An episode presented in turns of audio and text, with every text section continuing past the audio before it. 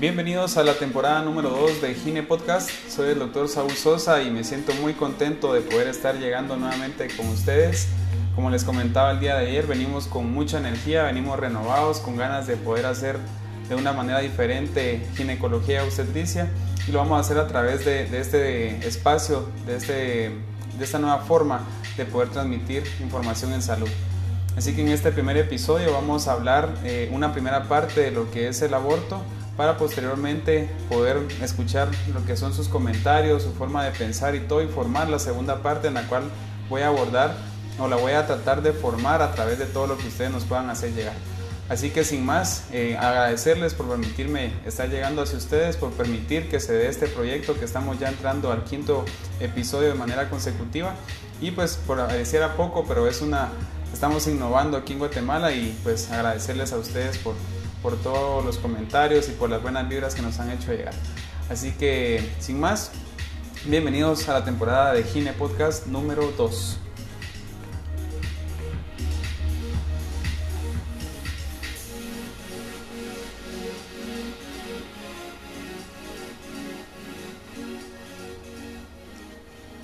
Bueno, y como bien saben, hablar del aborto pues es para muchos un tabú, para muchas otras personas que quizás ya hayan afrontado esta situación de manera personal o dentro de su familia,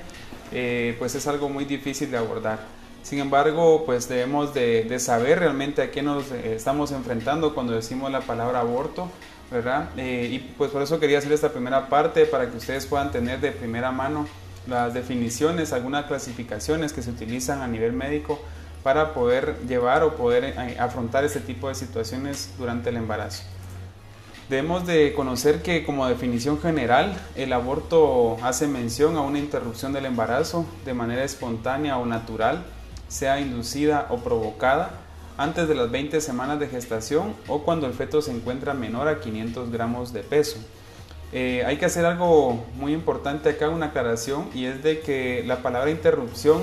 es utilizada en algunos países que tienen autorizado el hecho de hacer un aborto terapéutico, es decir, yo voy a inducir a esta señora para que pueda tener un aborto. Quiero dejar muy en claro que me considero un médico pro vida, no estoy eh, a favor de que se realicen los abortos, ¿verdad? pero hay condiciones muy, muy propias o muy características en las cuales pues es eh, menester hacer este tipo de procedimientos que lo vamos a abordar en la siguiente parte de este tema. Otra definición es eh, toda pérdida del embarazo o una interrupción del embarazo que se presenta antes de las 22 semanas y siempre con los 500 gramos de peso, eso sería prácticamente el rango con el cual podemos hacer eh, de manera pues, más objetiva eh, el diagnóstico. Cuando nos enfrentamos a una paciente con, con, un aborto, pues uno siempre empieza a sospechar, ¿verdad? La primera causa, pues a nivel aquí en Guatemala, eh, son las infecciones. Eh, hay muchas anomalías también a nivel cromosómico, pero que no tenemos aún la capacidad de poder estudiarlas, probablemente en otras latitudes sí, y pues no se hace el diagnóstico de esas. Sin embargo, eh, de manera general se describe que alrededor de un 90% de los embarazos tienen aneuploidías, ¿verdad? que son pues prácticamente alteraciones a nivel cromosómico y que esto provoca que se dé eh, la muerte de, este bebito a nivel intraútero y que pues posteriormente se presente un aborto. Eh, hablando pues también de lo, de lo que son las infecciones o factores maternos, podemos hablar de infecciones vaginales, urinarias, enfermedades crónicas de la paciente, endocrinopatías, principalmente diabetes, eh, las pacientes que sufren de lupus también pueden llegar a, a presentar este tipo de complicación y pues puede ser también inducido por el uso de drogas, factores inmunitarios dentro de la misma madre y eh, algo que se puede ver mucho eh, a nivel pues de comunitario serían los traumatismos, ¿verdad? Recordemos que muchas de nuestras mujeres tienen que salir a trabajar aún estando en estado de gestación, eh, tienen que estar al resguardo de, muchos niños en, casa o haciendo labores incluso de, de hombres, ¿verdad? Fuerza y todo que pudieran involucrar pues algún tipo de caída, algún traumatismo. Así que estos serían como los factores de riesgo más asociados, ¿verdad? Pero recordemos que antes de las 12 semanas generalmente van a ser de tipo cromosómico y por lo tanto no vamos a tener un diagnóstico exacto, por lo menos en el país en el cual me encuentro eh, actualmente, que es Guatemala. Eh, si estamos hablando de otros países, pues tienen la capacidad de poder hacer un análisis cromosómico de ese resultado del aborto, eh, de esa expulsión que tuvo la, paciente y, a través de eso pueden hacer el diagnóstico de qué fue lo que lo causó.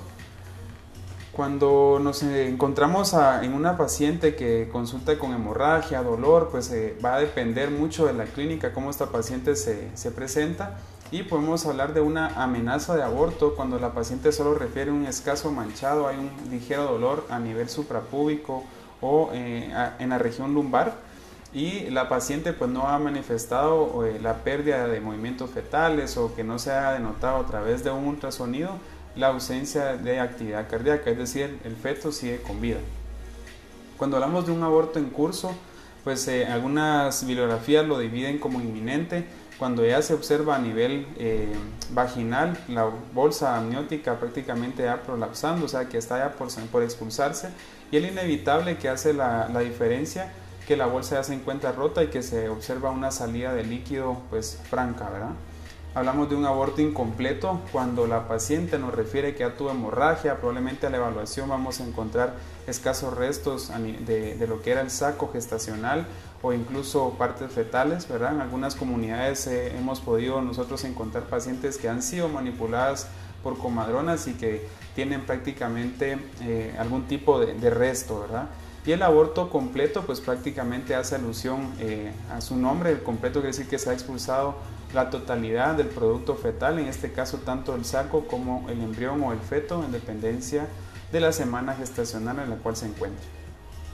Como les comentaba antes, pues puede ser temprano si es antes de las 12 semanas, tardío si es después de las 12 semanas y de manera en la cual se presente podríamos hablar de un aborto espontáneo o natural, aquel que la paciente estaba, por ejemplo, trabajando y sufrió una hemorragia repentina de forma abrupta y el aborto inducido o provocado el cual pues obviamente puede ser eh, de manera clandestina o terapéutico a nivel de un centro eh, asistencial de tipo médico, ¿verdad?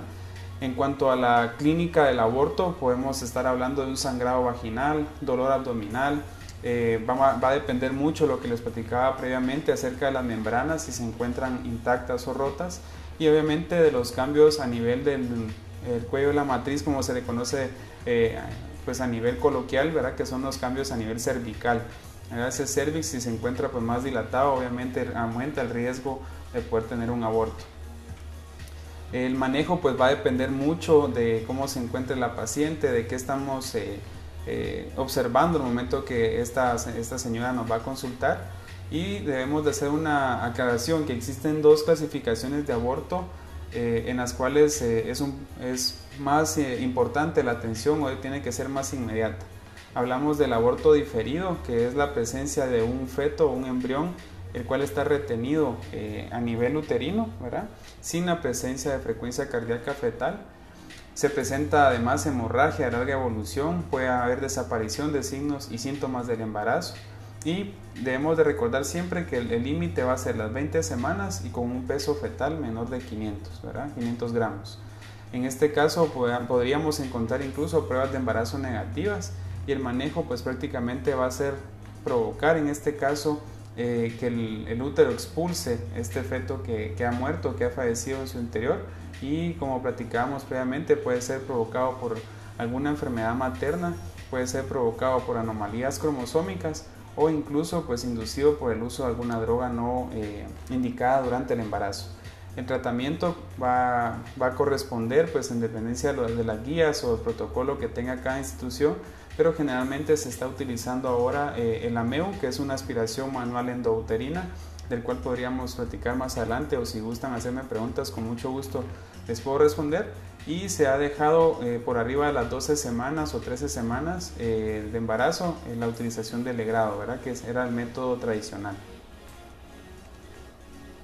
Cuando nos encontramos con una paciente que ya ha sido manipulada o que incluso pudo haber inducido su aborto, no tuvo la expulsión completa de los restos, esta paciente corre un alto riesgo de presentar hemorragia, muerte y una complicación que se llama aborto séptico que también podría llevarnos a posteriori a una muerte. Si el aborto en este caso fue incompleto, no se atendió adecuadamente y había condiciones eh, insalubres, pues obviamente la paciente corre mayor riesgo y eh, esto se va a complicar, ¿verdad? Eh, prácticamente con una septicemia y posteriormente con un shock séptico y muchas más complicaciones que obviamente el, desenlace de esto sería una muerte y de forma fatal. El manejo es bastante difícil, son pacientes que están completamente agudas, eh, pueden cursar con dolor bastante severo a nivel abdominal, un cuadro febril incluso,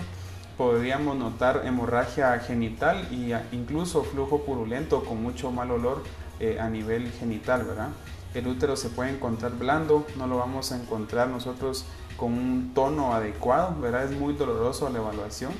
y generalmente pues podemos encontrar una paciente en malas condiciones generales. El tratamiento nuevamente no vamos a entrar en detalle porque es bastante extenso, pero eh, involucra cuatro pilares básicos que es la reanimación con líquidos, tratar de eh, eh, expulsar todo el material que se ha quedado retenido. El manejo con antibióticos durante la primera hora es importantísimo y posteriormente pues el traslado a un, área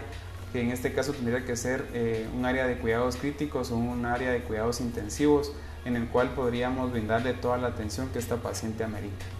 Así que de una manera pues bastante rápida, ¿verdad? Hemos abordado prácticamente cuál es la definición hemos abordado la clasificación del aborto, hemos incluso mencionado algunos factores eh, tanto a nivel fetal como materno que nos pueden predisponer a esto